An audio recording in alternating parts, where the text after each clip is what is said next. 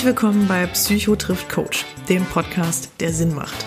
Mein Name ist Judith Brückmann, ich bin Life Coach mit eigener Praxis in Düsseldorf und arbeite vorwiegend mit Klienten zu den Themen Persönlichkeitsentwicklung, Beziehungsproblematiken, Krisen- und Konfliktmanagement sowie private und berufliche Neuorientierung. Ich bin Kurt Neumesch und arbeite als psychologischer Psychotherapeut in eigener Gemeinschaftspraxis in Mörs, einem kleinen Ort am Niederrhein. Ich komme immer dann ins Spiel, wenn der Leidensdruck zu hoch wird, dass Symptome hinzukommen. Ich bin Verhaltenstherapeut und habe meinen Schwerpunkt im Bereich Trauma und deren Folgestörungen. Wir treffen uns hier alle zwei Wochen als Kollegen, aber auch Geschwister, um uns aus unserer Sicht über die wichtigsten Themen aus unseren beiden Bereichen zu unterhalten und damit auch für alle Interessierten einen authentischen Zugang zu schaffen. Wir wollen dabei auch gerne in den Austausch gehen und holen immer wieder Gäste mit an den Tisch. Betroffene, Kollegen und Experten, die ein bewegendes Thema mitbringen. Solltet ihr also etwas auf dem Herzen haben, gern auch euer konstruktives Feedback zum Podcast, immer her damit. Ihr findet uns bei Facebook, Instagram, Twitter und Co. oder unter www.psychotriftcoach.de. Dort findet ihr auch immer alle aktuellen bzw. weiterführenden Informationen zu unseren Folgen und Gästen. Und falls euch unser Podcast gefällt, so hoffen wir natürlich, freuen wir uns auch über eure Bewertung und Sterne bei iTunes. Jetzt aber viel Spaß beim Zuhören. Wir freuen uns, dass ihr dabei seid. Los geht's. Yeah. Ja, schönen guten Abend. Herzlich willkommen.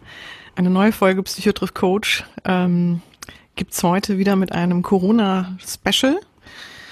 Con und ich ähm, haben uns gerade das erste Mal nach dem Lockdown live gesehen. Ja, heute Mittag Und genau, mit den Kiddies, die um uns rumgesprungen sind. Und ähm, ja, und jetzt hier schon am Mikro wieder.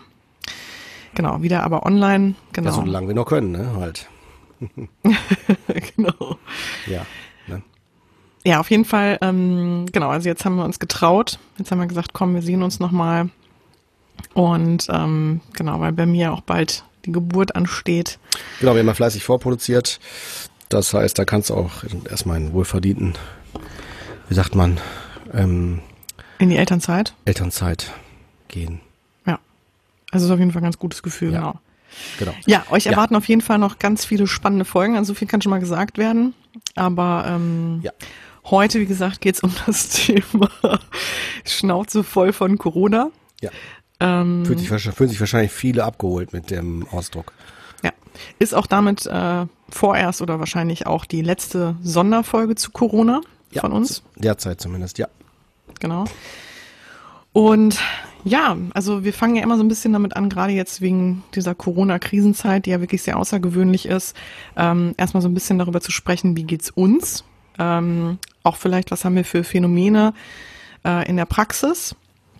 Jetzt bin ich ja im Mutterschutz, das heißt, ich kriege das gar nicht mehr so live mit, aber so ein bisschen natürlich auch durch die Kollegen. Ähm, Kurt, willst du vielleicht erstmal starten, Ja.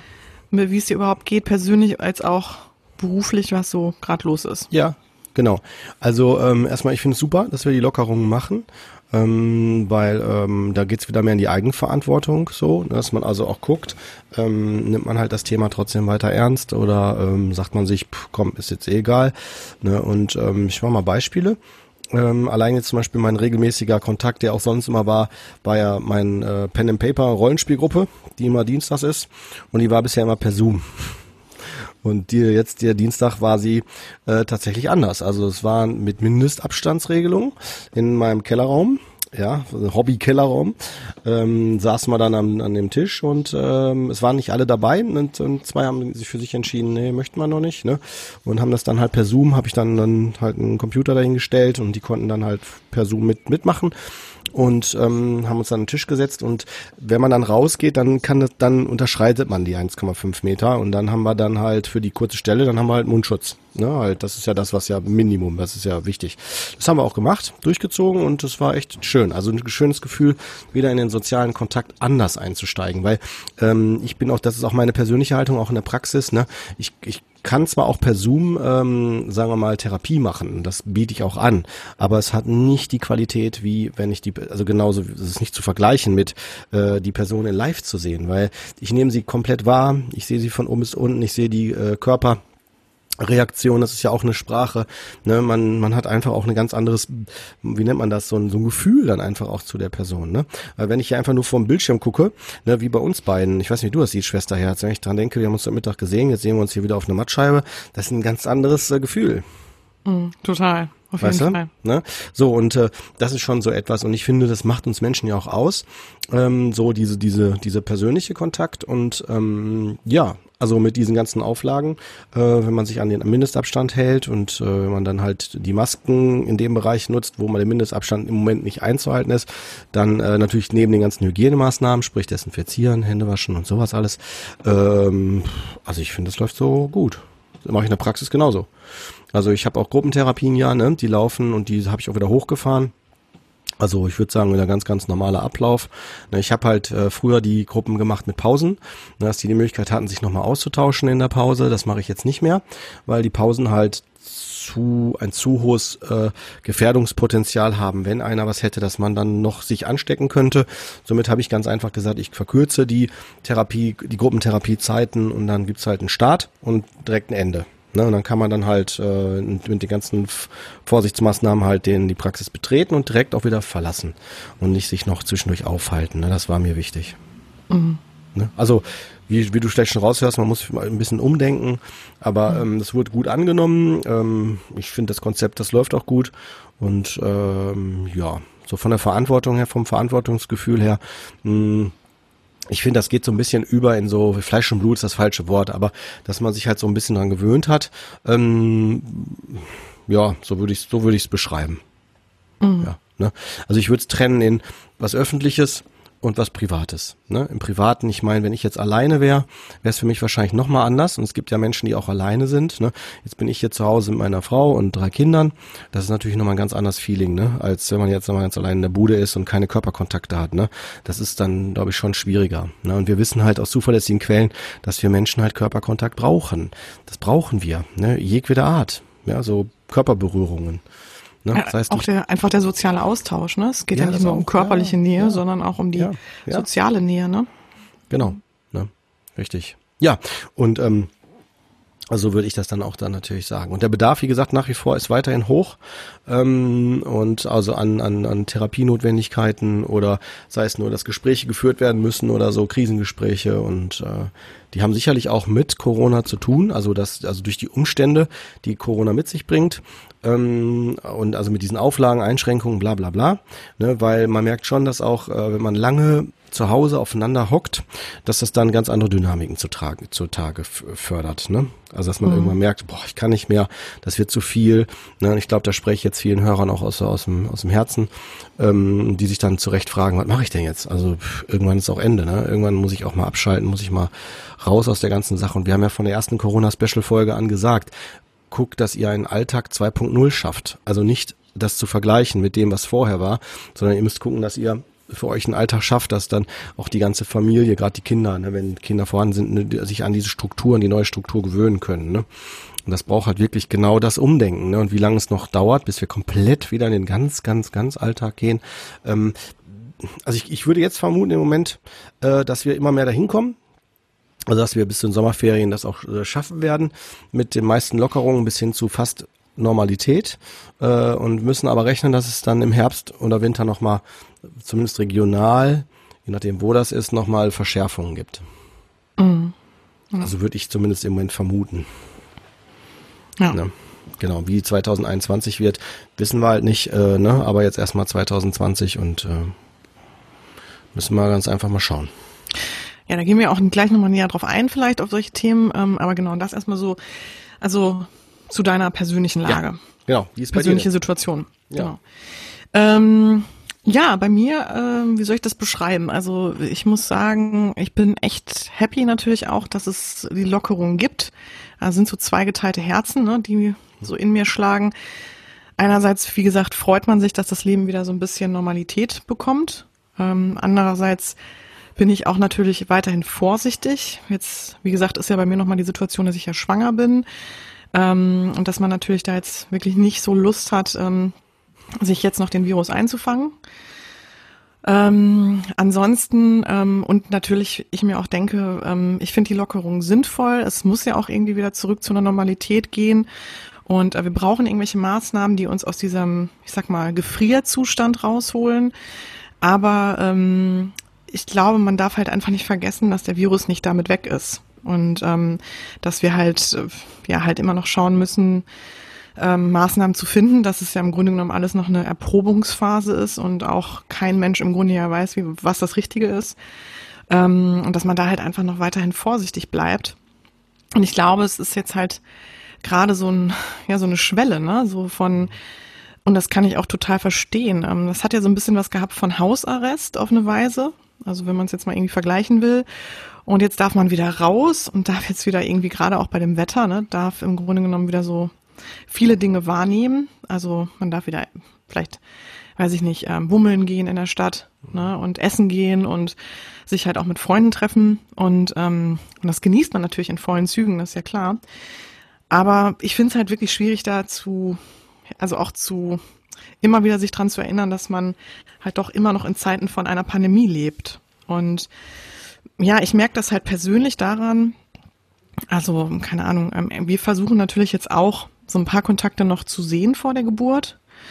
Ähm, ja, einfach auch, weil wir natürlich viele Leute lange nicht gesehen haben und uns auch freuen, die natürlich wiederzusehen, aber auch, weil wir denken, danach wird's wird's ja erstmal spannend und anstrengender, ne? Und dann ähm, genau haben wir jetzt natürlich auch so ein paar Leute ähm, mal wieder gesehen und auch äh, wirklich, das war einfach auch mal schön, ähm, weiß ich nicht, mit einem Freund von uns äh, irgendwie draußen auf dem Balkon zu sitzen und einfach mal auch darüber zu sprechen, sag mal, wie, wie geht's dir eigentlich gerade oder wie geht's euch denn gerade? Und genau das, wie du schon sagst, nicht nur am Telefon oder über FaceTime oder sondern das halt auch mal persönlich, ne? Und da spricht man ja doch nochmal anders und mehr in der Tiefe. Und ähm, genau, also das finde ich total schön und ich muss sagen, ich war auch wirklich, hätte ich nicht gedacht, dass das bei mir so schnell geht, aber ich habe mich total gefreut. Ich war mit einer der ersten, die sich auch echt in so ein Restaurant draußen hingesetzt hat mhm. ähm, und habe das einfach mal genossen, wirklich ähm, ja so unter Menschen zu sein. Ne? Mhm. Und da fand ich es auch sehr angenehm. In den Restaurants wird ja wirklich sehr auf den Abstand geachtet und auf bestimmte Maßnahmen auch geachtet, wie Hygiene und so. Und ähm, das gibt einem dann ja auch ein ganz gutes Gefühl. Ja, und andersrum finde ich es auch schwierig. Man trifft halt auch auf Leute, ähm, die das, glaube ich, nicht so ernst nehmen, das Thema jetzt. Oder sich da irgendwie ein bisschen, ich sag mal, ähm, so der Entspannung hingeben, ne? Oder so ein bisschen das Gefühl haben, oh, es ist ja alles vielleicht auch gar nicht so schlimm. Da gehen wir gleich auch nochmal drauf ein, was es für einen psychologischen Effekt hat. Mhm. Ähm, aber wo ich so schon das Gefühl habe, okay, denen fällt das wirklich schwer, den Abstand zu halten, ähm, sowas, was Umarmung zum Beispiel betrifft, ne? Und dann finde ich es auch sehr schwer, damit umzugehen, ähm, wie man denen klar macht, ich möchte das noch nicht, ne? Oder ich möchte das erstmal nicht. Ähm, genau, ohne dass ich das wirklich böse meine, sondern einfach, weil ich mir denke, ich würde da gerne einfach weiterhin noch vorsichtig bleiben. Ähm, und genau, also da merkt man halt schon, ich glaube, da spalten sich so die Geister, ne? Oder ähm, mhm. genau. Und was ich letztens total witzig fand, ich hab, ähm, war irgendwie draußen in der frischen Luft und ich glaube, jedem, jeder kriegt das ja auch gerade mit. Es ist ja super krasser Pollenflug im Moment. Und dann habe ich irgendwie so, also ich weiß nicht, auf jeden Fall so eine Polle in den Hals bekommen und konnte nicht aufhören zu husten. Ne? Also ich musste wirklich die ganze Zeit husten. Ich hatte so einen richtig schönen Hustenanfall. Und das Witzige ist, dass mich die Leute wirklich angeguckt haben die ganze Zeit. Äh, so, ja, und wirklich, man gemerkt hat so, oh mein Gott, ne? Die muss ja. man direkt rüber ins Krankenhaus. Richtig. Oder direkt sofort einliefern lassen. Ja. Und äh, ich weiß nicht, irgendeine Bekannte sagte dann auch zu mir, ähm, ja, nicht, dass du, also musste man nicht, wenn du ins Krankenhaus gehst hier wegen der Geburt, ne? und ähm, naja, auf jeden Fall, also sowas, ne, ist dann, finde ich dann halt auch irgendwie ja. ganz interessant, so die Reaktionen darauf oder im Supermarkt natürlich, ne. Ähm, also ich persönlich empfinde es auch sehr unangenehm, ähm, wenn die Leute da sehr nahe kommen. Ähm, teils, weil es wahrscheinlich manchmal nicht anders geht, aber auch teils, weil sie es vergessen oder ne, es ist halt einfach auch alles nicht so einfach. Ich glaube, mhm. alle sind total überfordert damit. Ähm, manche, wie gesagt, vielleicht auch nicht mehr so in Aufregung oder so, ich sag mal, sind nicht mehr so bewusster mit dem Thema irgendwie am Start. Ähm, und ich glaube, da liegt jetzt gerade eine ganz, ganz große, ein großes Risiko. Und ähm, ich kann das total verstehen, dass man die Schnauze voll hat. Uns geht's auch so. Also hier persönlich, ne, uns als Familie, wir haben auch keine Lust mehr darauf. Und ähm, ja, es, na, also am liebsten würde man echt die Zeit vordrehen und mhm. äh, hätte gern irgendwas, ne? Hätte irgendwas, hätte gerne irgendwas dagegen, dass man sagen kann, mein Gott, ne? Wir haben wieder alle Freiheiten der Welt. Ähm, aber ja, dem ist ja noch nicht so. Und wie du gerade schon angedeutet hast, Kurt, ne? Es wird ja wahrscheinlich mhm. auch wirklich noch bis Sommer 2021 gehen, so wie viele vermuten, wenn nicht sogar länger, weiß man halt nicht, aber ja, und ähm, von daher finde ich es auch wirklich sehr, sehr schwierig. Aber man versucht halt auch das Beste draus zu machen. Und ich glaube, das mhm. ist auch wirklich die Kunst jetzt, ne? sich auch zu sagen, was gibt es denn eigentlich auch für Vorteile. Also ich finde, es gibt auch einige Vorteile. Also zum Beispiel, dass wir jetzt auch, ich sag mal, uns nicht mehr so mit Terminen voll ähm, vollladen oder ne, dass man halt auch irgendwie bestimmte Dinge mehr in Frage stellt, ähm, dass man auch bestimmte ähm, Themen ähm, einfach denen jetzt auch offener gegenüber ist. Ne? Also so Online-Themen oder weiß nicht, also andere Angebote dann auch annimmt, ähm, die man vielleicht vorher nicht angenommen hätte. Ähm, also ich finde, es hat auch immer irgendwie natürlich was Positives, ne? Aber ja. Ja, ja so sieht's hier gerade aus, ne? Ja. Schön. Und in der Praxis, also wir haben, äh, oder bei mir im Büro muss man eher sagen, ähm, also meine Kollegin, hatte ich glaube ich beim letzten Mal auch schon erklärt, ähm, die sind jetzt auf jeden Fall auch ganz gut gefragt wieder. Ähm, ich glaube, dass viele die Zeit für sich halt wirklich genutzt haben, um ähm, ja, sich weiterzuentwickeln oder sich Gedanken darüber zu machen, stimmt eigentlich das, was ich gerade so mache in meinem Leben, stimmt das überhaupt mit dem überein, was ich will? Und ähm, ja, dass, glaube ich, Corona sich da nochmal mm, äh, dazu ermutigt hat, auch sich über bestimmte Themen bewusster zu werden. Mhm. Als auch, worüber wir auch gesprochen haben, dass natürlich auch Dinge kommen wie, wenn man so lange aufeinander hockt, ne, dass dann Beziehungsthemen oder Beziehungskonflikte größer sind und werden. Ähm, oder man die Dinge natürlich ganz anders im Fokus hat, als wenn man den ganzen Tag nur unterwegs ist ne, und dann abends irgendwie den Partner zwei Stunden sieht. Ähm, und dann halt immer wieder sagen kann, ja gut, ne, mhm. ähm, halte ich noch ein bisschen durch. Und äh, jetzt kommen natürlich die Probleme viel schneller ans Tageslicht und Auf viel stärker. Fall. Ne? Ja. Genau, das, das merken wir halt auch. Ähm, ja. Aber ähm, ansonsten, ähm, ja, vielleicht wollen wir einfach mal starten, Cory. Ich würde sagen, ähm, mhm, vielleicht ja, genau. Von bisschen uns zur Allgemeinheit. Genau. Also vielleicht, ich würde ganz gerne wirklich erstmal damit starten, wenn das für dich okay ist, mit diesem Thema Polarisierung. Ja, gerne. Ja? Ne? Und ähm, was es ja im Grunde genommen mit uns so in der Gesellschaft gerade macht, dass die einen weiterhin gerne so für den Lockdown wären oder für strenge mhm. Maßnahmen, mhm. weil sie halt vielleicht auch Angst haben, ähm, als auch, ja, weil sie halt sagen, okay, der Virus ist halt nicht weg mhm. und wir müssen halt irgendwie weiterhin gucken, ähm, dass das nicht einbricht. Als auch die Leute natürlich, die sagen, hm, ja, aber ist doch alles halb so wild. Mhm. Und natürlich dann haben wir auch noch die Gruppe der Verschwörungstheoretiker, ne? Und dass wir vielleicht da nochmal so ein bisschen hinschauen mhm. ähm, und nochmal so ein bisschen vielleicht uns mal die Stimmung jetzt gerade so in der, in der Gesellschaft anschauen. Mhm. Klar, gerne. Okay. Ja, willst du starten oder soll ich? Meinst oder? du, wie du willst? Ich würde sagen, fang ruhig an. Also wenn ja? du den Ball reinwirfst, auf jeden Fall. Leg vor, ich komme mit. cool. Ja, pass auf, dann ich starte mal. Also ich finde, was man wirklich deutlich merkt, ist ja, ähm, und das finde ich auch so ein bisschen schwierig jetzt aktuell, ähm, damit umzugehen, dass also erstmal eine Polarisierung natürlich seitens der Maßnahmen passiert. Also zum Beispiel, ähm, ich mache jetzt mal ein ganz konkretes Beispiel hier bei uns. Ähm, ähm, es gibt, ne, was die Kinderbetreuung angibt, ähm, Personen in meinem Umfeld oder jetzt auch seit kurzem uns auch, ähm, die in der Notbetreuung sind ne? und ähm, andere Eltern wiederum nicht und die wirklich am Rande der Verzweiflung sind ne? und nicht wissen, wie sie damit umgehen sollen. Und ähm, das finde ich halt wirklich sehr, sehr traurig. Ne? Das, das, das, das ist so das eine Thema, was ich mhm. halt mitkriege, wo ich denke, okay, das ist, glaube ich, sehr schwer. Also ähm, da halt ne, so ein bisschen dann, man, man denkt halt so, also erstmal, es schürt halt auch so ein bisschen, es macht halt ein schlechtes Gewissen natürlich, denn man fühlt sich damit nicht wohl. Ähm, und man kann aber nichts machen. Man kann es halt irgendwie nicht ändern. Also wir zum Beispiel, wir persönlich, wir haben es wirklich auch lange hinausgezögert und haben alle Entscheidungen abgewartet und haben jetzt aber am Ende auch die Notbetreuung in Anspruch genommen, weil ich ja jetzt auch im Mutterschutz bin und nicht mehr so kann und mein Mann dann auch zu der systemrelevanten Gruppe gehört. Ähm, aber wir wären es ganz ehrlich gerne umgangen. Also wir hätten gerne oder wir hatten gehofft, dass dann, ich glaube am 6. Mai war das oder so, ähm, dann halt andere Themen da verkündet würden.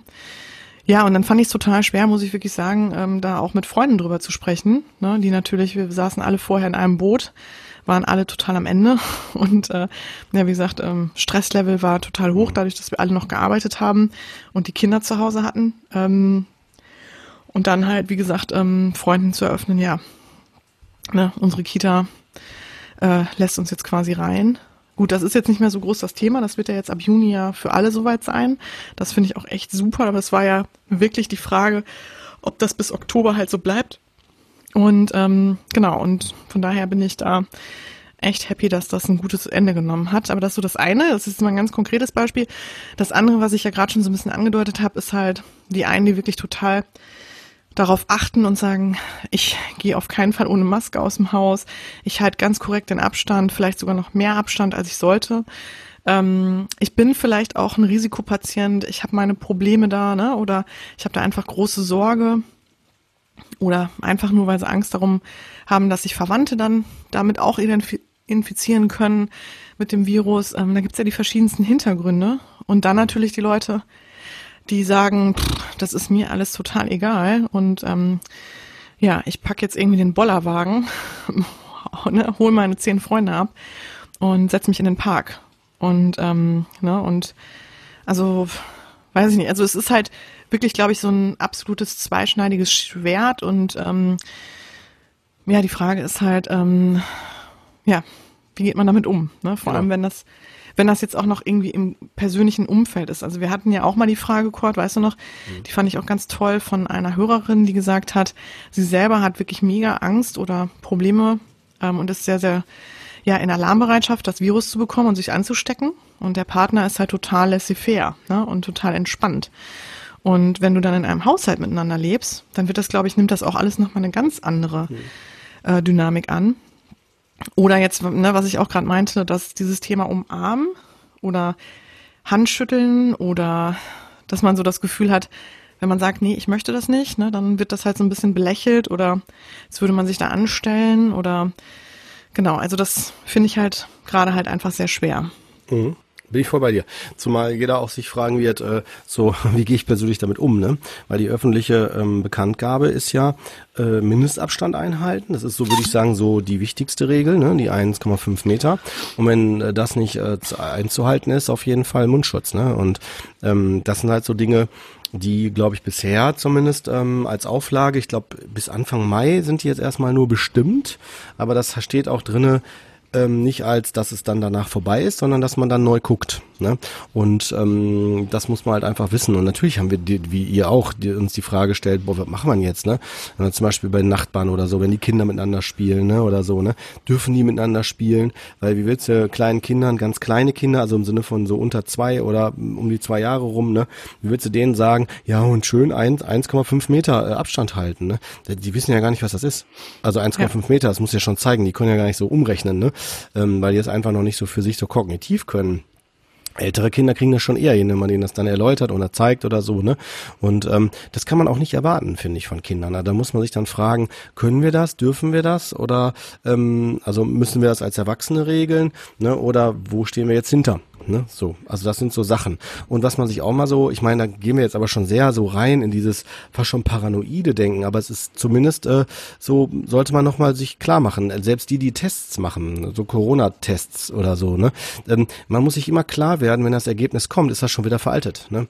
Also man weiß nicht, ob dann in der Zeit, wenn man da irgendwie einen sozialen Kontakt hatte, man das doch irgendwie wieder gekriegt haben könnte. Total, aber, ja. aber man sollte, das ist immer, das sage ich auch immer wieder in der Praxis, ja. Wir müssen, wenn wir mit Statistiken arbeiten, das werden wir ja eh geschult, auch in dem Studium, ja, ist es so bei der Wahrscheinlichkeit, äh, dass man ähm, dass man erstmal gibt's ja die gibt's ja die wichtigste Frage, kann ich das kriegen? So, das ist das eine. Dann das andere ist, wenn ich's habe, äh, wie hoch ist die Wahrscheinlichkeit, dass es bei mir gefährlich wird? So, ne, das sind ja schon zwei Punkte. Ne, wenn ich jetzt mal sagen würde, ich krieg's auf jeden Fall, dann äh, habe ich eine, ich glaube über 98 Prozent, eine über 98-prozentige Wahrscheinlichkeit, dass es bei mir relativ äh, unauffällig, unkompliziert oder so verläuft. Ne? Also die Wahrscheinlichkeit, dass es mich schlimm, schwierig äh, betrifft äh, oder trifft, ist zwar gering, aber sie ist halt da. Ne? Und wir haben als, als, als Gesellschaft gesagt, hey, weil ja so viele Menschen ähm, infiziert werden können, also sich sich diese diese diese Corona-Erkrankung, also dieser Typus, ja, ähm, drei oder viermal so so rasant oder schnell verbreitet wie die normale Erkältungs äh, dieser Erkältungsvirus, sag ich mal, ja, ähm, macht es das so gefährlich, weil dadurch halt dieser Mindestsatz automatisch sich ja auch automatisch erhöht und auch noch schneller verbreiten kann. Weißt du, so. Das war ja der ganze, ganze Hintergrund, warum wir den ganzen, sagen wir mal, den Kram ja machen. So habe ich es zumindest verstanden. Das ist mein, mein Verständnis davon. Und ähm, man weiß ja auch, das wird ja auch kontrovers diskutiert, ne? So, ähm, ist das jetzt so, stimmt das nicht, hier sind die Zahlen so und so und so. Und ich rede jetzt noch nicht, noch nicht mal von einer Verschwörungsebene, sondern wirklich, wo auch auf einer äh, seriösen, äh, sag jetzt mal wissenschaftlichen, also die, die das äh, mit, mit objektiven Daten, also sprich, wo wir von Fakten reden, ne, von Fakten, die mal vergleichen, dass die dann halt auch diskutiert werden und dass man dann schaut, so, ne, nimm einfach das und das, glaube ich, ist auch der Ansatzpunkt, wo auch dann die Verschwörungstheorien immer wieder kommen, ist der Punkt der Fallzahlen, die genannt werden, ne, weil bisher ist mein Kenntnisstand vom Robert Koch Institut, dass die nicht unterschieden haben in, ob man an Corona gestorben ist oder mit Corona gestorben ist, ne, bei diesen Fallzahlen. Und das macht es dann halt so, sag mal so, so schwierig. Und das Problem ist, dass diese ganzen Sachen immer kontrovers diskutiert und auch ausgebreitet und ausgeweidet werden. Ne. Ich nehme mal gern als Beispiel auch den Vergleich zu ähm, wie wäre das vor 20 oder 40 Jahren gewesen, wenn es das Internet nicht gegeben hätte? Gut, dann gäbe es unseren Podcast nicht, da gäbe es die ganzen äh, verschiedenen Alternativmöglichkeiten nicht, sich zu informieren. Ne, man hätte vielleicht nur ein oder zwei große Mainstream äh, Aussagen vielleicht von der Bildzeitung oder von der Tagesschau, ja.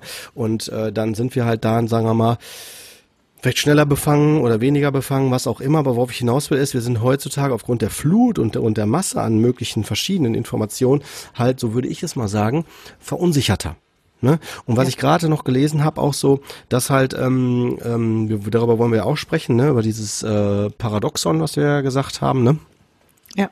Uwe, ne? Also um das vielleicht dann direkt aufzumachen, ne?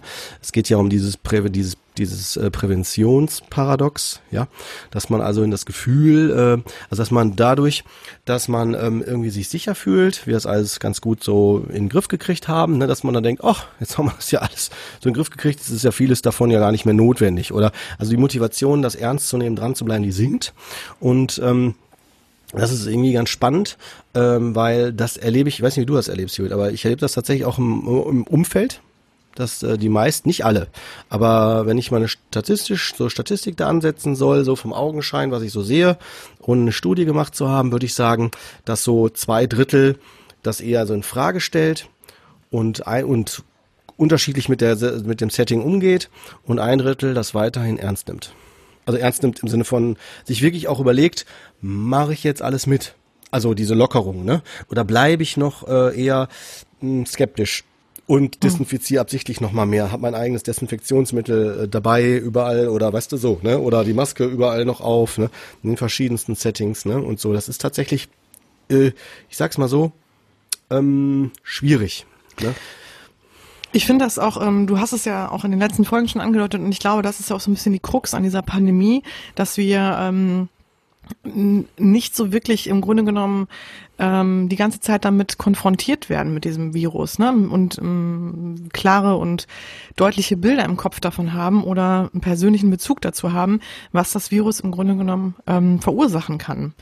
Ähm, ne? Also ich glaube, Menschen, die jetzt gerade aktuell Betroffene haben, äh, irgendwie im Umkreis und ähm, die mit dem Virus infiziert sind und da wirklich total wie soll ich sagen, ähm, vielleicht schon auf der Intensivstation gelegen haben und hoffen wir es mal ähm, wieder gut davongekommen sind.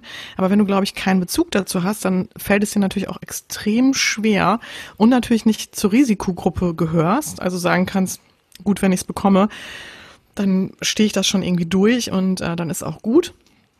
Und das ist ja so ganz interessant halt, ähm, genau wie du schon gesagt hast, das ist ja auch dieses, dieses Präventionsparadox, ähm, das nimmt, da ist ja auch dieses Beispiel der Kondome und ähm, genau der Vorbeugung von AIDS, ne, im Grunde.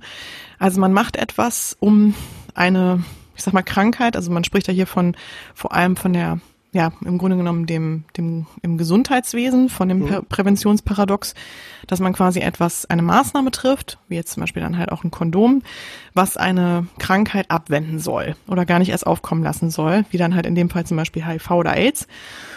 Und, ähm, und es ist ja so, dass man halt nie in Berührung gekommen ist mit so einer Krankheit. Jetzt ist natürlich HIV und AIDS einfach schon ja in aller Munde, jeder kennt es jeder hat einfach schon irgendwie dadurch einen Bezug dazu, weil er einen Film darüber gesehen hat oder vielleicht doch eine schlimme Geschichte dazu gehört hat. Und natürlich, man darf auch nicht vergessen, dass sie ja meistens tödlich ausging, bis jetzt ne, schon seit einigen Jahren ja nicht mehr unbedingt, aber dass man halt da auf jeden Fall, ähm, glaube ich, ganz anders zu aufgeklärt wurde bisher.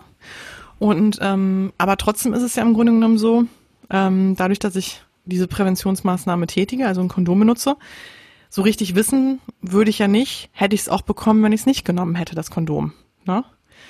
Und ähm, ich glaube, das ist halt wirklich so ein bisschen die Schwierigkeit. Die Maßnahme, die ich da getroffen habe, hat die überhaupt einen Einfluss darauf gehabt? Ähm, ja. Genau, und, und ne, dass das wahrscheinlich auch viele in Frage stellen, hätten wir nicht vielleicht sogar ohne diesen großen Lockdown und ohne diese Maßnahmen ähm, vielleicht das gleiche Ziel erreicht. Ne? Ich weiß, was du meinst. Also ich meine, es ist eh, es ist wirklich sehr, sehr, sehr, ich würde wirklich sagen, schwierig. Weil nimm einfach das Beispiel Schweden. Schweden hat ja bisher keinen Lockdown gemacht. Und äh, ich habe letztens noch eine interessante Doku auf Arte dazu angesehen, ähm, wie die, also sie haben Leute vor Ort begleitet in, in, in Schweden und ähm, die setzen ja mehr auf die, die, die Eigenverantwortung, ne? dass sie als, als Bevölkerung selber gucken und den Abstand wählen und so weiter. Also, äh, dass sie, dass sie sich daran halten und so. Und ähm, ich glaube, man kann das alles, wirklich das gesamte Setting nicht so schwarz-weiß sehen. Also solange, und ich glaube, das ist hier wirklich die, die Prämisse oder anders, der Punkt, der wirklich überall zählt. Wenn man sich an den Mindestabstand hält, oder sagen wir mal die hygienischen äh, Vorsichtsmaßnahmen einhält, ist einfach die Wahrscheinlichkeit, so ein Erkältungsvirus zu verbreiten, minimal. Das habe ich übrigens in der in der ambulanten Pflege, in der in der Krankenpflege ganz früh gelernt. Hygiene ist ja ein Fach, ist ja logisch. Also da muss man wissen, wie man steril bleibt in OPs und so weiter. Ne? Auch als Krankenschwester, Krankenpfleger. Ne? Und ich kann mich noch erinnern, es ist wie gebetsmühlenartig immer wieder vermittelt worden, dass die meisten Erkrankungen oder überhaupt generell Ansteckungen nur durch rein reines Händewaschen minimiert werden können. Weißt du? Gebe ich dir vollkommen das recht. Das ist wirklich so, ja. Du kannst und, damit, das total, also wirklich, ich sag's nochmal ganz deutlich, minimieren. Und, äh, und interessant, gibt auch gute Studien dazu, dass äh, die Übertragung meistens nur dadurch stattfindet, dass man sich nicht die Hände wäscht. Ne? Und ich bin zum Beispiel jemand, äh, ich pack mir häufiger mal ins Gesicht, ne? da musste ich jetzt mehr drauf achten. Also ich zum Beispiel so mache oder so mache, ne? oder mal so ja. und so. Und da bist, hast du überall schon die Finger gehabt? Weißt du? Ja, total. Ne? Hast du in der Tasse oder am Löffel oder Ne?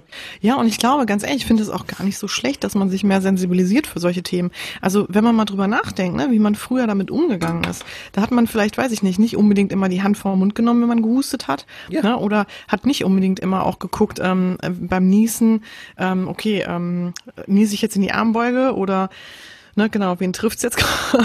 Das, das. Oder ähm, ne, und was ich auch wirklich, äh, und das finde ich wirklich auch eine gute, ein gutes Hinterfragen, dieses Händeschütteln. Ich meine, ich finde es eine unheimlich höfliche und respektvolle Geste, keine Frage. Ne? Aber am Ende ist es auch mittlerweile eigentlich nur noch eine, eine Höflichkeitsfloskel, ne, die im Grunde genommen auch keinen großen Wert hat.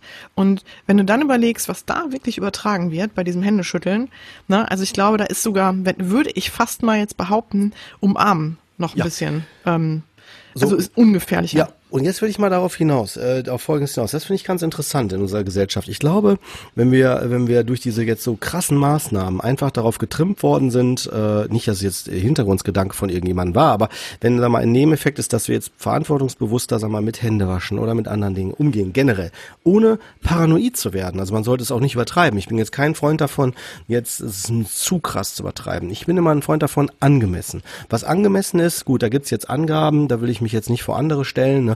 Robert Koch Institut für Deutschland und so weiter, ne, dann die Landesregierung, da muss man dann schauen, was die sagen. Wir haben jetzt hier Land NRW als als die die Häuptlinge, ne, gut, da muss man halt dann schauen. Also, das finde ich schon nicht verkehrt, dass man sich so daran orientiert. Und, und, das habe ich auch immer wieder gesagt, äh, Schwesterherz, ähm, äh, das ist auch wirklich meine Haltung, die Pandemie, das ist ein Ausnahmezustand. Wir alle wachsen daran. Wer jetzt wirklich der Meinung ist, dass wir alle sofort wissen müssen, wie das funktioniert, die Regierung oder was auch immer, das halte ich sowas von schräg. Leute, wacht bitte auf. Also da möchte ich wirklich auch so fast schon so wie so ein, ja, fast schon wie so, so einen obenen Finger, aber bitte nicht, äh, ne, Loriot hat doch so ein schönes Zitat dazu gesagt. Hab ich ich habe das nie von ihm selber gehört, aber es fand ich total cool, das habe ich ähm, letztens noch gelesen. Äh, der hat gesagt, ähm, dass man gerade in Krisenzeiten ganz gut sehen kann, ähm, wie die Menschen nämlich so ticken. Ne? Also sag mal, die dummen Menschen suchen immer Schuldige, ja, und die klugen Menschen suchen nach Lösungen. Ne? Und das ist auch. Das ist so wahr. Das ist so wahr, wirklich. Also genau, dass man auch da immer hinschaut, genau, wie können wir uns eigentlich helfen und auch gegenseitig helfen, als immer nur den Zeigefinger zu äh, ne, raus, rauszuholen und irgendwie auf andere Leute zu zeigen. Ähm, womit wir auch gleich schon so ein bisschen zu dem Thema Verschwörungstheorien kommen. Aber ähm, was ich dazu auch noch sagen will, ich habe jetzt irgendwie die Folge mit äh, bei Markus Lanz gesehen mit äh, Frank Thelen und hier der Virologe.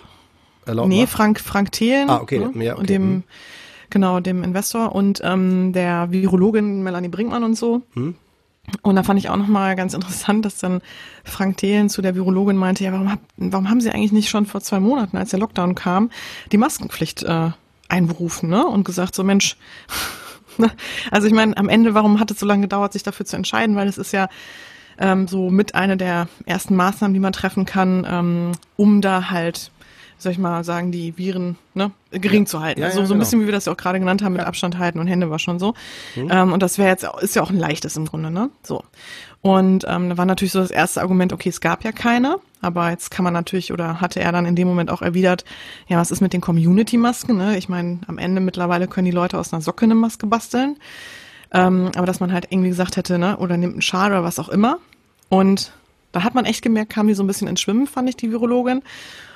Und das finde ich so, also das ist so bezeichnend, ne? Also so im, am, am Ende oder im Nachhinein kannst du halt unheimlich schnell sagen, warum ist das nicht besser gelaufen? Warum ist genau. das an dem Punkt nicht irgendwie, warum war da die Entscheidung nicht sofort da? Es ist, wie du schon gerade sagst, Kurt, es ist ein Ausnahmezustand, es ist, und das muss man sich auch klar machen, das ist auch psychologisch. Man kann, ich habe sowieso das Gefühl, die Deutschen sind unheimlich stark immer darauf erpicht, ähm, wer ist im Recht, ne, so und wie hätten wir es noch besser und korrekter machen ja. können, ne, so sehr genau, sehr genau, genau. Ne, also und das hat finde ich, hm, entschuldige, ja, ja ich würde das gerne noch kurz zu Ende führen, den Gedanken bitte. und dass man das einfach auch mal psychologisch betrachtet, ne, dass man auch mal sagt, ähm, am Ende auch die in der Regierung sitzen, die da ne, jetzt gerade irgendwie in, die wirklich großen Entscheidungen treffen müssen. Wir sind alles Menschen, Ne?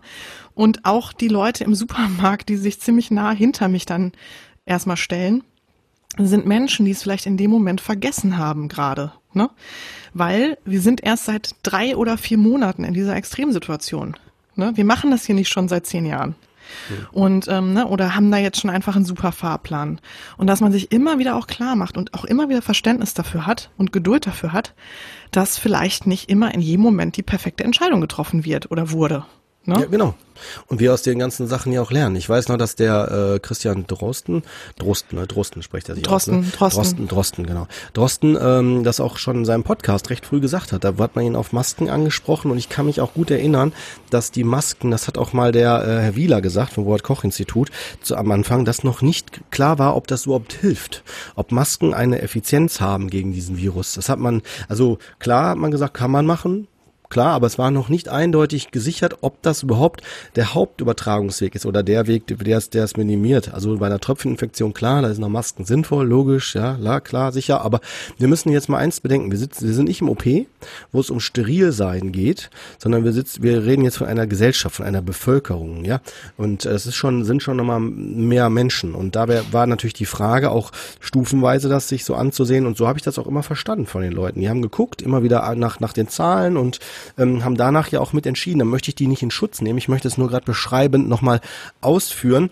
Und hinterher, du wie du es gerade sagst, Schwesterherz, ne, hinterher weiß man immer mehr. Hinterher, das ist wie beim Tatort. Wenn ich weiß, wer der Mörder war, hätte ich den auch direkt in der ersten Minute festnehmen können, oder? Ja. Ja. Also, ja, ist vollkommen richtig. Und ne? wie du auch gesagt hast, also genau, es gab auch gute Gründe, warum jetzt erstmal nicht gesagt wurde, ähm, ne, alle brauchen Masken, weil ähm, es wurden auch Masken ja aus Krankenhäusern geklaut, aus Arztpraxen geklaut. Ja. Ne, es wurde sowieso, also es wurde mhm. so, ähm, es war sowieso schon so dramatisch und die Leute waren total verunsichert. Und ich glaube, das wäre der falscheste Zeitpunkt gewesen, dann auch noch eine Maskenpflicht zu verhängen. Sondern, mhm. und ich glaube, die Bundesregierung hat ja dann auch gedacht, wenn wir jetzt erstmal den Lockdown machen, also Lockdown in Anführungszeichen, mhm. ähm, ist ja auch schon erstmal sehr viel abgefangen, ja. ne? weil ja. die Leute dann auch nicht so nach draußen gehen. Ja. Ähm, also das darf man auch alles nicht vergessen. was ich aber auch gerade, genau, und was ich gerade noch zu dem ausführen wollen würde, ist, ähm, klar, jetzt könnte man auch gerade, was ich gesagt habe, so ein bisschen dagegen argumentieren, ähm, die Regierung, ne, die steht natürlich das erste Mal vor bestimmten Entscheidungen und muss halt auch da gucken, wem sie da irgendwie gerecht wird. Und ich muss sagen, vieles, was die Regierung entschieden hat, äh, konnte ich auch nicht so nachvollziehen. Mhm. Und das heißt jetzt auch nicht, dass ich alles, was die Regierung oder was da die Länder oder was auch immer da so passiert ist, ähm, in diesem ganzen Thema entschieden wurde, würde ich, glaube ich, nicht nur immer alles auf das, sage ich mal, auf die höchste Prio Menschenwohl ähm, einordnen, sondern da sind bestimmt auch viele politische und wirtschaftliche Entscheidungen getroffen worden. Ähm, und die, darum geht's uns ja jetzt auch gerade nicht, Kurt, dir und mir, die hin zu hinterfragen oder da jetzt Stellung zu nein. beziehen. Nein, nein, Aber ich glaube, was ganz wichtig ist, ist einfach dann auch zu gucken, okay, ähm, ja, wir haben natürlich nicht die Möglichkeit, jetzt bestimmte Maßnahmen zu kippen und sofort zu sagen, das machen wir nicht mit, ne, oder so. Zum Beispiel, wie gesagt, ähm, die, ne, die Gastronomie, ne, die, die, die halt wirklich teilweise richtig Probleme hatte und wo ja wirklich viele Läden, glaube ich, kaputt gegangen sind durch die ähm, durch die Lockdown und äh, die halt nichts machen konnten, ne? Die ja. halt wirklich genau, ja. denen die Hände gebunden, denen die Hände gebunden waren. Und ähm, natürlich ist es in dem Moment total schwierig zu akzeptieren, dass da eine Entscheidung von oben kommt und die man halt einfach hinnehmen muss. Aber ähm, ich glaube, es braucht halt ein, ein System und es braucht halt irgendjemanden, der eine Richtung vorgibt. Ja.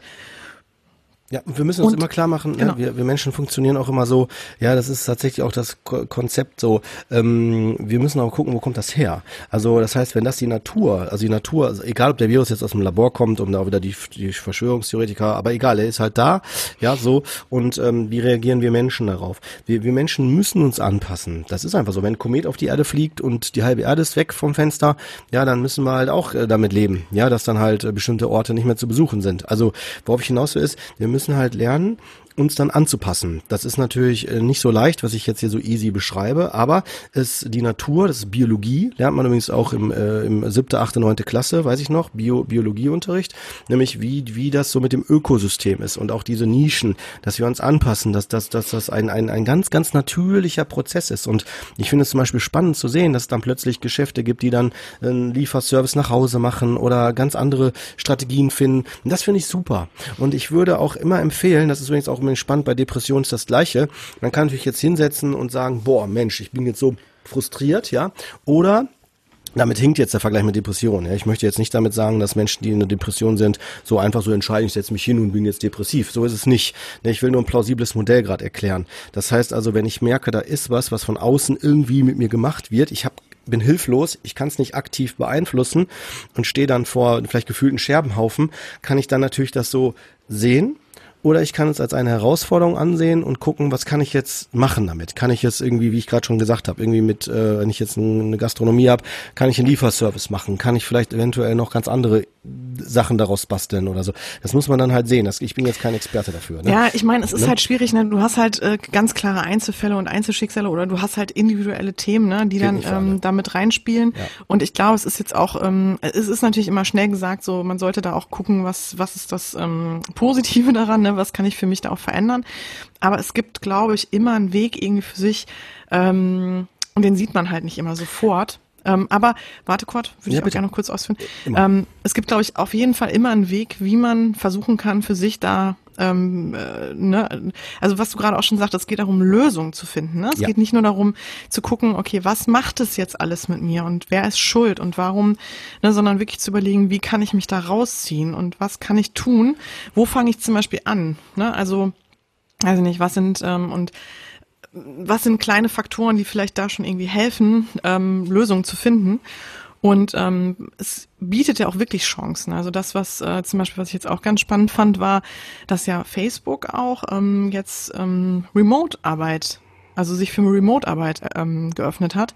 Das heißt, dass äh, im Grunde genommen Homeoffice und ähm, Arbeitsplätze halt im Grunde genommen auf der ganzen Welt möglich sind und die Leute nicht nur vor Ort sein müssen und dadurch natürlich einfach, wie soll ich das sagen, der Arbeitsmarkt ein ganz anderer wird und wenn jetzt jemand wie Facebook, der einfach einen ziemlich großen Stellenwert hat irgendwo in der, ich sag mal, Wirtschaft und oder auch in, in der Technologie, ähm, wenn, wenn der vorangeht und sagt, so, wir haben in den in diesen acht Wochen, sieben Wochen die Erfahrung gemacht, dass es super läuft und dass unsere vielleicht sogar Produktivität sogar nach oben gegangen ist.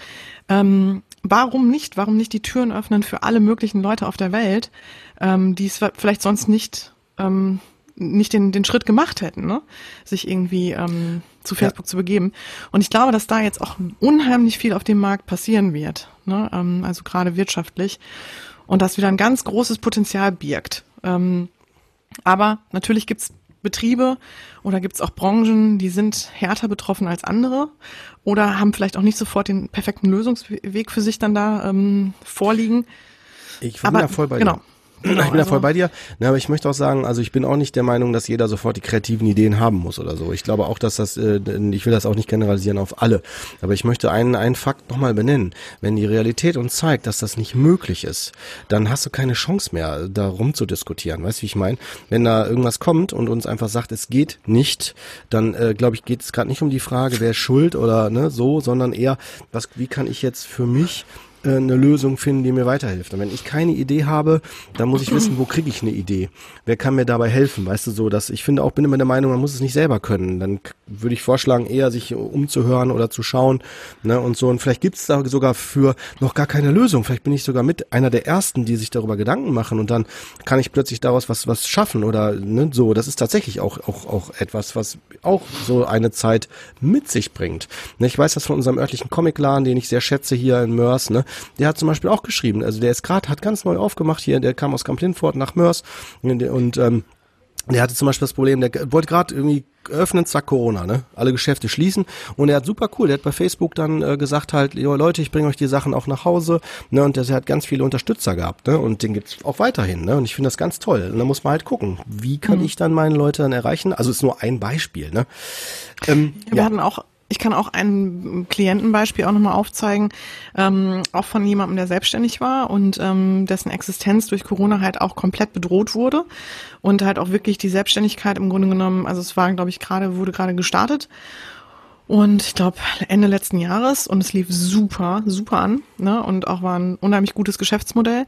Ähm, und Corona hat dem Ganzen im Grunde genommen echt sofort den Strich durch die Rechnung äh, gemacht. Und das Interessante war, dass ähm, der Klient für sich dann auch erkannt hat, dass das Geschäftsmodell, so wie es angelaufen ist, ihn total überfordert hat und eigentlich das gar nicht so das Bestreben war und er auch immer so das Gefühl hatte, hm, auch wenn ich das jetzt so, auch wenn ich jetzt den Weg gegangen bin, ne, aber so gar nicht, es war vielleicht gar nicht so unbedingt das, was ich wollte. Ne? Und ähm, also ich, genau. ich will gar nicht so eine Werbung machen für dich jetzt unbedingt, aber ich mach's damit.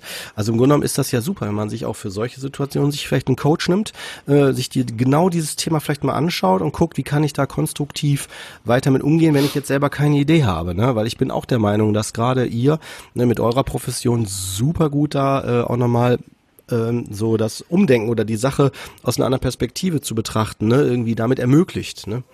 Ja, also genau, auf jeden Fall. Mhm. Wir sind ja auch, oder wir versuchen ja genau das eigentlich zu tun, ne? so Schritte und Maßnahmen mit den Klienten mhm. zum Beispiel dann zu erarbeiten, als auch natürlich auch ein bisschen hinzuschauen, ähm, genau, warum besteht das Problem und mhm. ähm, ja. Also was ist eigentlich da so, was steckt da vielleicht mehr hinter? Ja. Und wie kann man eigentlich da die Bedürfnisse mehr hervorholen und auch mhm. wirklich gucken, was will der Klient wirklich, ne? Ja. Und das war in dem Moment ganz interessant, weil, ähm, wie gesagt, erst schien es die ganze Zeit so, dass die Selbstständigkeit so, das ist, was er unbedingt will. Und dann hat er für sich gemerkt, okay, das überrennt ihn total.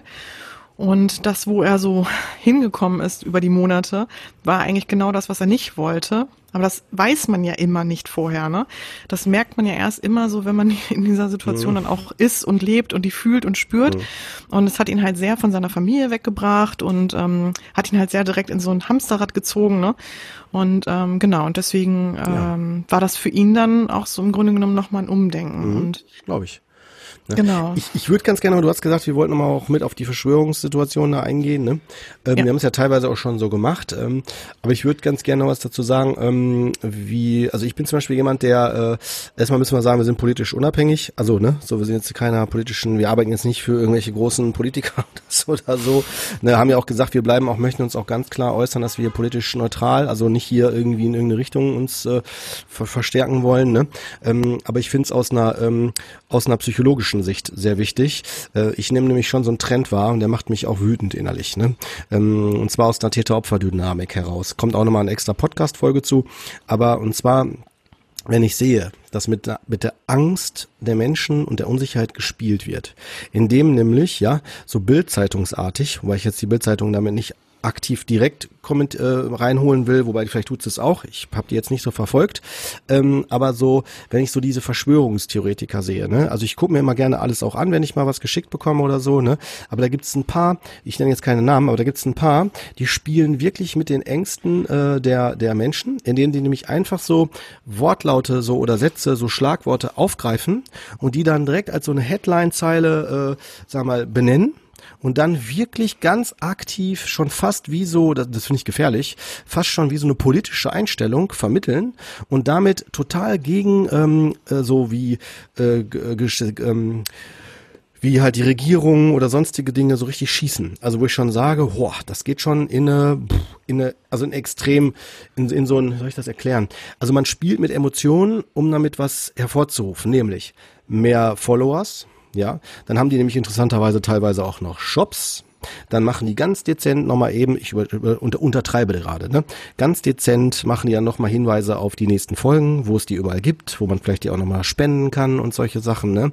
Und da merke ich, werde ich wütend.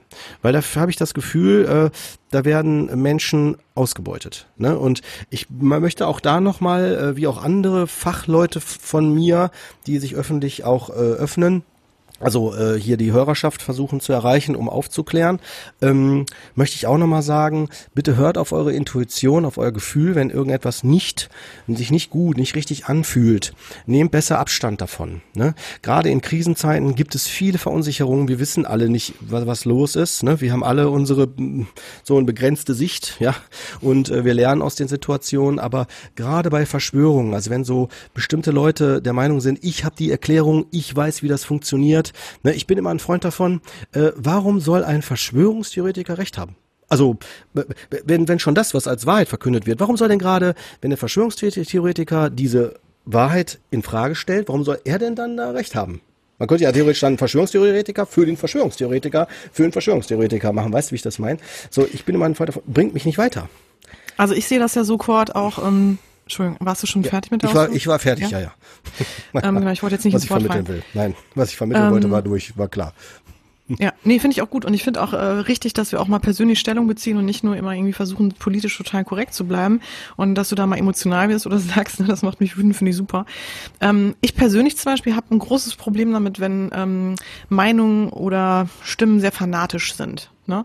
und auch immer schnell sehr laut sind. Ähm, dann denke ich immer so, ja, also wenn ich zum Beispiel in einem, irgendeiner bestimmten Meinung bin, ne? oder auch selbst wenn wir aufklären wollen, so wie wir das jetzt tun, ne? und ähm, dann ist es ja trotzdem nicht so, dass wir, ich sag mal, versuchen wollen, die ganze Welt ähm, umzustimmen oder ne oder mhm. da halt so aggressiv rangehen und ich glaube das ist auch ganz wichtig und ich glaube das unterscheidet auch so ein bisschen die Leute ähm, darin ähm, bin ich jemand, der eine Meinung hat und auch versucht, irgendwie Dinge preiszugeben. Erstmal, weil ich sie wirklich definitiv weiß. Ich glaube, das ist ja auch schon mal so ein ganz, ganz großer Punkt, weil ich weiß, es ist Fakt. Ne? Ähm, jetzt zum Beispiel, weiß ich nicht, ähm, bestimmte Themen aus der Medizin, Psychologie, was auch immer, weil es eine Wissenschaft ist, weil ich halt drinstecke und weil ich dazu was sagen kann, weil ich da mit Erfahrung gemacht habe, weil ich mich da reingelesen habe. Ähm, dann kann ich natürlich diese Meinung auch, glaube ich, gut vertreten und dann kann ich auch bei bestimmten Themen gut aufklären. Aber trotzdem ist es doch so, dass ich gebe halt Impulse, ich gebe halt bestimmte Dinge mit an die Hand. Aber ob die derjenige für sich jetzt so total annimmt oder ob die bei dem anderen hängen bleibt, ähm, ist jetzt erstmal dahingestellt. Aber ich finde alle, die so unter diesen Verschwörungstheoretikern auch sind, die wirken halt immer sehr wie gesagt, so aggressiv und sind halt so unheimlich darin ähm, getrieben, ähm, die ganze Welt davon zu überzeugen und ähm, ne, gehen ja auch sofort demonstrieren, obwohl im Grunde genommen gerade gar keine Zeit dafür ist. Ähm, und das finde ich natürlich muss ich auch sagen, stelle ich auch total in Frage. Mhm. Jetzt könnte man ja mal, oder das finde ich, glaube ich, ganz wichtig, dass wir mal so versuchen, ein bisschen die Psychologie dahinter uns auch mhm. nochmal anzuschauen. Ähm, also warum sind eigentlich gerade jetzt schon wieder, auch in solchen Zeiten, Verschwörungstheorien so laut? Und äh, man muss sich halt vorstellen, es ist halt einfach, jeder hat so ähm, im Grunde genommen, wenn man will, wenn etwas passiert, was erstmal jemand, wenn, wenn man so will, die Pandemie kann man ja kann man ja deutlich so sagen, hat ja uns allen so ein bisschen den Boden unter den Füßen weggezogen, ne? Oder hat uns allen ja so ein bisschen in unserem Alltag ähm, knallhart erwischt. Ne? Also Pläne, die gemacht wurden, sei es jetzt Urlaubspläne, sei es Hochzeitspläne, was auch immer, äh, Businesspläne wurden komplett über Bord geworfen, eventuell, ähm, ne, vielleicht familiäre Themen irgendwie aufgeroll, aufge, aufgerollt, ähm, die, die, wie gesagt, gar nicht so ans Licht vorher gekommen sind. So, und, äh, ne, oder auf jeden Fall unser, unser Leben wurde total beeinträchtigt, sagen wir jetzt mal, von mhm. Corona. Und, ähm, und dann ist es für uns natürlich total schwer in Zeiten, in denen uns die Kontrolle genommen wird. Ähm, wie gelangen wir eigentlich wieder zur Kontrolle? Und also jeder hat ja einen anderen Umgang dann damit. Und ähm, man kennt das vielleicht auch von sich, wenn irgendwas Schlimmes passiert ist, dann neigt man dazu, jeden Fakt oder jedes Detail ähm, dieses Geschehnisses ne, mhm. irgendwie für sich nochmal zu konstruieren, zu mhm. rekonstruieren. Also sagen wir zum Beispiel, ein Tod ist passiert oder ein Unfall mhm. ist passiert oder na, dann geht man da halt will man das immer wieder für sich nochmal durchspielen im Kopf und kann das immer noch nicht so richtig verstehen und geht wirklich alles durch, jedes einzelne Detail, um für sich einfach mehr Kontrolle über diese Tatsache zu gewinnen. Ne? Also einfach nur, weil ich das für mich in meinem Kopf erstmal realisieren muss und auch Verständnis dazu entwickeln muss. Und mhm. das gibt mir im Grunde Kontrolle, wenn ich die Abläufe genau verstehe. Ne? Und mhm. Bei Verschwörungstheoretikern ist das jetzt im Grunde genommen so, die suchen jetzt nach einer Kontrolle für sich und lassen es sich nicht aus der Hand nehmen, von der Regierung zum Beispiel. Also die wollen im Grunde genommen wie eine eigene Kontrolle für sich ähm, kreieren. Mhm. Und können, können es halt nicht hinnehmen zu sagen, okay, das ist so vorgegeben, das ist halt jetzt ein Virus. Den hatten wir nicht kommen sehen oder so nicht kommen sehen. Mhm. Und äh, die Regierung sagt jetzt halt, was wir zu tun haben. Wir haben jetzt eine bestimmte, einen bestimmten Fahrplan. Und ähm, das ist aber nicht das, dem ich folgen will, weil das gibt mir nicht meine Kontrolle. Meine Kontrolle kann ich, nur mir, kann ich mir nur selber geben. Und ähm, genau, und deswegen ähm, ist es natürlich so ein Thema, die versuchen dann im Grunde genommen durch andere Themen oder andere mhm. Dinge, die im Raum stehen und die eventuell auch wahrscheinlich sein könnten, ähm, sich eine eigene Kontrolle zu verschaffen. Das ist das eine. Und das andere ist so ein bisschen das Thema auch der, der Aspekt der Einzigartigkeit. Mhm. Also die Menschen wollen dann auch für sich irgendwo da so eine Einzigartigkeit konstruieren, die aber vielleicht gar nicht unbedingt da ist. Also ich mache mal dazu auch ein ganz gutes Beispiel. Der Tod von Lady Di. Ne? Oder oh. hier, ne? Diana. Ähm, Prinzessin Diana damals. Ähm, das war ja ein klarer Unfalltod. Ja. Man sagt jetzt, ne, sie wurde ja getrieben von der Presse, glaube ich, ne, wurde damals, ähm, war auch, glaube ich, ganz deutlich. Und äh, aber trotzdem Verschwörungstheoretiker haben damals, wurden auch damals natürlich laut, und haben halt bestimmte andere Ideen offen irgendwie ähm, mit reingeworfen. Genau, sowas wie halt Auftragsmord mhm. ähm, und noch andere Dinge und Themen. Also ich weiß es, ich habe es jetzt gar nicht alles so auf dem Schirm. Aber weil sie einfach für sich gesagt haben, dieses Ereignis kann einfach nicht nur so zufällig passiert sein, ne, sondern es muss irgendwie was Besonderes dahinter stecken. Es muss größer sein. Es muss spektakulärer sein. Ne? Mhm. Und ähm, genau, und so ist es im Grunde genommen immer, wenn solche Dinge passieren, die, wenn man so will, zufällig passiert sind oder die man halt nicht hat, mhm. ähm, die quasi nicht von Menschenhand beeinflusst wurden oder die, ne, die halt im Grunde genommen einfach Schicksal sind, ähm, dass man da für sich noch so ein Konstrukt drumrum spinnen muss. Ne? Mhm. Genau. Und ähm, kann ich nachvollziehen. Mhm. Ja. Und es war übrigens auch, es wurden, ist ganz interessant, also man kann das wirklich auch geschichtlich beobachten, dass auch zu Zeiten von HIV, ne, als der HIV-Virus kam, ähm, die Schweinegrippe oder die spanische mhm. Grippe, ähm, wurden auch ganz viele Verschwörungstheorien laut. Mhm. Und das ist also im Grunde genommen, wenn man so will, fast ein psychologisches gesellschaftliches Muster, was mhm. sich wiederholt. Und ich glaube, man muss halt einfach, wie du schon sagst, Genau, und Kurt, ich glaube, ich fand, du hast das sehr, sehr gut auf den Punkt gebracht. Und ich mhm. glaube, das kann man ja sowieso für alles sagen, aber in diesen Zeiten hat, hast du da vollkommen recht, dass man da sehr auf sein Bauchgefühl hört und sehr darauf hört, ähm, was ist denn wirklich, was spüre und denke ich denn dazu. Und da möchte ich wieder so ein bisschen den Bogen schließen oder mhm. den Bogen spannen zu dem Anfang, den wir ähm, aufgemacht haben mit der, mit dieser Beziehung, dieser Partnerschaft von dem einen, der sagt, Corona ist gar nicht so wild, und ich trage jetzt keine Maske und ich, mhm. stehe, ich desinfiziere mich nicht die ganze Zeit.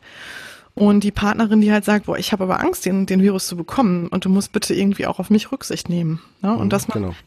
dass man halt da auch auf sein Bauchgefühl hört und auch dabei bleibt. Und auch wenn man jemanden nicht umarmen möchte oder wenn man jemanden nicht unbedingt schon direkt treffen will, ähm, auch wenn das vielleicht hart ist, ne? Mhm. aber dass man dann auch wirklich dabei bleibt und sagt, mir geht es aber so. Ne? Und genau. ich, ich fühle mich einfach so. Und ähm, ich habe halt Angst oder ich bin verunsichert. Ne? Und das ist, hm. ich glaube, in keiner Zeit wie, kein andere, keiner anderen Zeit wie dieser so verständlich. Ne? Also wenn ich jetzt, ich dir. wenn ich jetzt, wann sollte man denn sonst Verständnis dafür haben?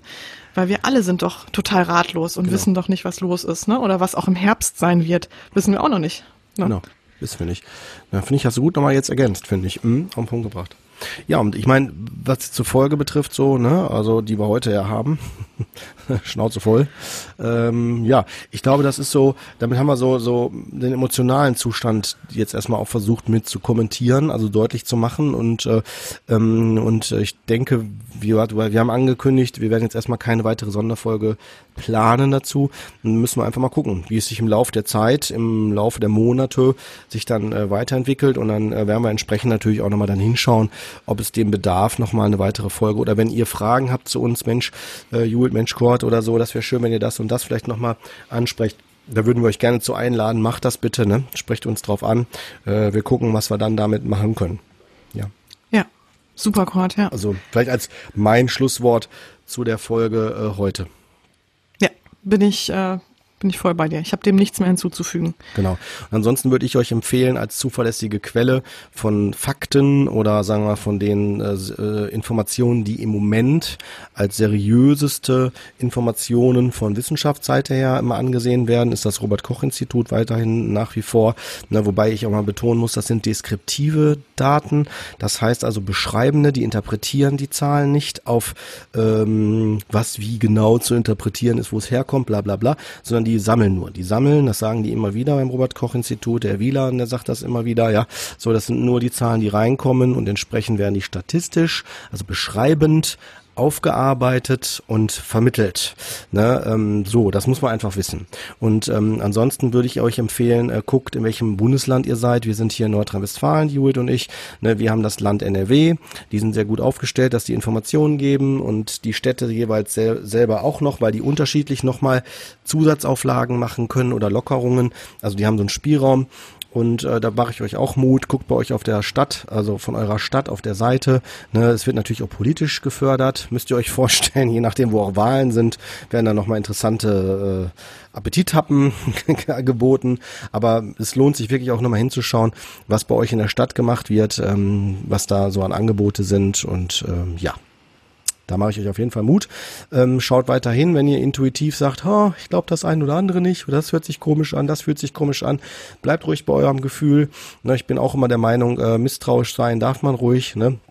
Aber bei irgendwelchen äh, sich plausibel anhörenden Dingen von ähm, ja, irgendwelchen Theorien, Alternativtheorien, da wäre ich immer ein Freund davon. Überprüft bitte immer, das ist übrigens auch unabhängig von Corona, würde ich euch immer empfehlen. Bitte überprüft die Quellen. Wo kommt das her? Ne, wenn es heißt, Schokolade ist nicht schlimm für, für Karies oder Zähne und die Studie wird ver veröffentlicht von Milka-Schokolade oder so, ja, dann äh, weiß ich warum.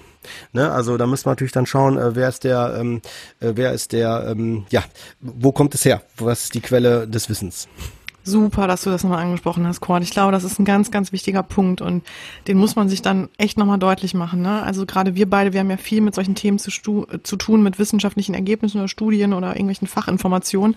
Und es ist wirklich wichtig, ähm, dass man da halt guckt, genau, wo kommen die her, wer hat das geschrieben ähm, und im Grunde genommen, was ist so was, ja. was, was ist der Zweck dahinter? Ja, ne? Das ist, ist der, ist der genau neutral? Das. Genau, ist der ja. neutral oder hat der irgendwie ein, ein bestimmt, eine bestimmte Absicht? Ja. Ähm, genau. Genau. Ich kann, ich muss euch sagen, ich weiß es nicht, aber ich sage auch ganz klar, ich weiß es nicht. Ich weiß nicht, was richtig ist, was falsch ist. Ja, ist so. Ich halte mich dran. Ich, wir sind noch mittendrin. Ja, ist doch so. Wir sind mittendrin. Ich, ich würde jetzt nicht anfangen, auch noch zu spekulieren, ob Bill Gates der schlimmste, der Teufel, Satan in Person ist oder so. Ich kenne den Mann gar nicht. Ja, und äh, werde jetzt auch nicht anfangen, da äh, eine Äußerung drüber zu machen, ne, um nochmal ein Beispiel zu nennen oder so. Ne? Also das, das, das ist nicht mein Job. Das, das kann ich nicht machen. Lass uns da auch gar nicht, glaube ich, inhaltlich drauf eingehen, weil das ist ja auch äh, gar nicht jetzt unser Job. Ne? Ja, ja, ja, also. klar. Nein, alles gut. Ne, nur mit wollte ich einfach nochmal nur, nur deutlich machen, äh, ja. ne, ich bleib bei meinen Schuster, bleib bei deinen Leisten, ich bleib einfach bei meiner Profession, bei dem, was ich weiß, mein Handlungsspielraum hier, mein direktes Umfeld und alles andere kann ich nicht interpretieren.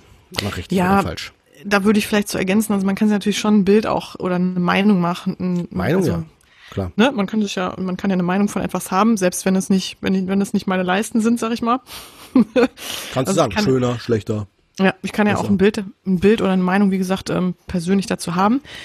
Aber wie du schon sagst, also man, man weiß es einfach nicht und ich finde es, ähm, also wie gesagt, es gibt jetzt, da stehen halt so viele Dinge im Raum und ähm, ich persönlich bin da gar kein, also ich, also ich bin halt ganz klar der Meinung, dass es halt diesen Virus, dass der existiert und genau das, was passiert, passiert halt gerade und das können wir halt nicht ändern. Ähm, aber auch das ist meine persönliche Meinung. Ne? Also das muss, glaube ich, jeder für sich selber so entscheiden und da sollten wir, glaube ich, ähm, ja, ja, sollte man gar nicht so groß drauf eingehen, oder? Ja, also zumindest nicht noch weiter ausführen. Ich glaube, wir haben unsere Stellung äh, mitgeteilt, wie wir das empfehlen, anbieten und äh, alles weitere. Ich glaube, das bleibt auch ein Stück weit auch immer im eigenen Ermessen ähm, de, der jeweiligen Person, die jetzt zuhört, drüber nachdenkt und ähm, da machen wir einfach nur Mut in die Richtung auch sich zu orientieren. Ja, also ich wollte nur damit sagen, ich glaube, jeder kann auch frei darin seine Meinung zu, zu ja, bilden oder auch ja, sich bestimmten ja. Themen anzuhängen. Ne? Also ich meine, wenn jetzt jemand sagt, nee, ich bin aber der Meinung, pff, weiß ich nicht, ne?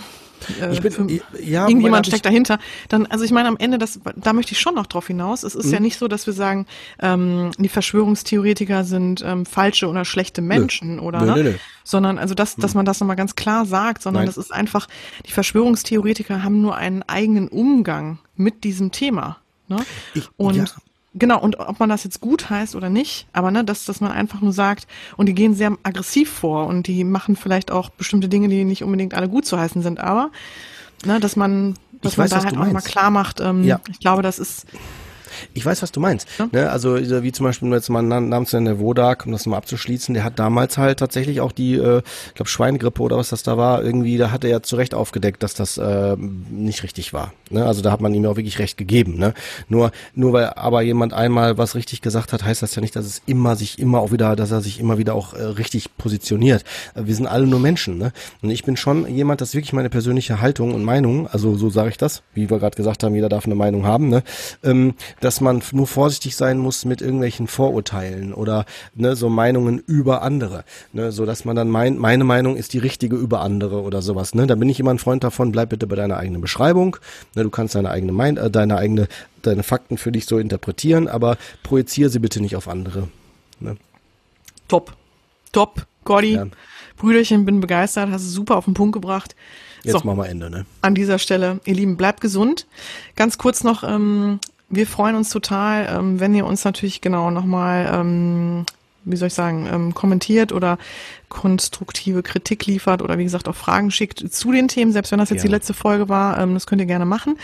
Ähm, ansonsten, weil ich weiß nicht, ob es euch schon aufgefallen ist, wir sind ja auch auf allen sozialen, in, in fast allen sozialen Netzwerken und ähm, haben zum Beispiel auch da geben wir immer Literaturquellen oder Hinweise nochmal im Nachgang an die Folgen, also jetzt auch seit neuestem und versuchen euch zum Beispiel jetzt auch zu der Folge nochmal zu diesem ähm, Präventionsparadox oder ne, zu der Psychologie hinter Verschwörungstheorien und sowas allem ähm, da nochmal so ein paar Artikel oder so ein paar Dinge zuzuliefern. Ähm, das sind jetzt nicht unbedingt immer total theoretische Studien, das sind manchmal einfach nur Artikel, die aber so ein bisschen nochmal Hintergrundwissen liefern und mehr aufklären. Ne? Auf jeden Fall, ja. Mhm. Genau. Ja, gut. Ja, wie gut, gesagt, in diesem Sinne, bleibt gesund, passt ja. auf euch auf und ähm, Conny, dir auch noch eine schöne, Dito. schönen Abend. Pass auf Bis dich bald. auf. Genau. Ja. Ich freue mich drauf. Alles Gute. Tschüss. Tschüss.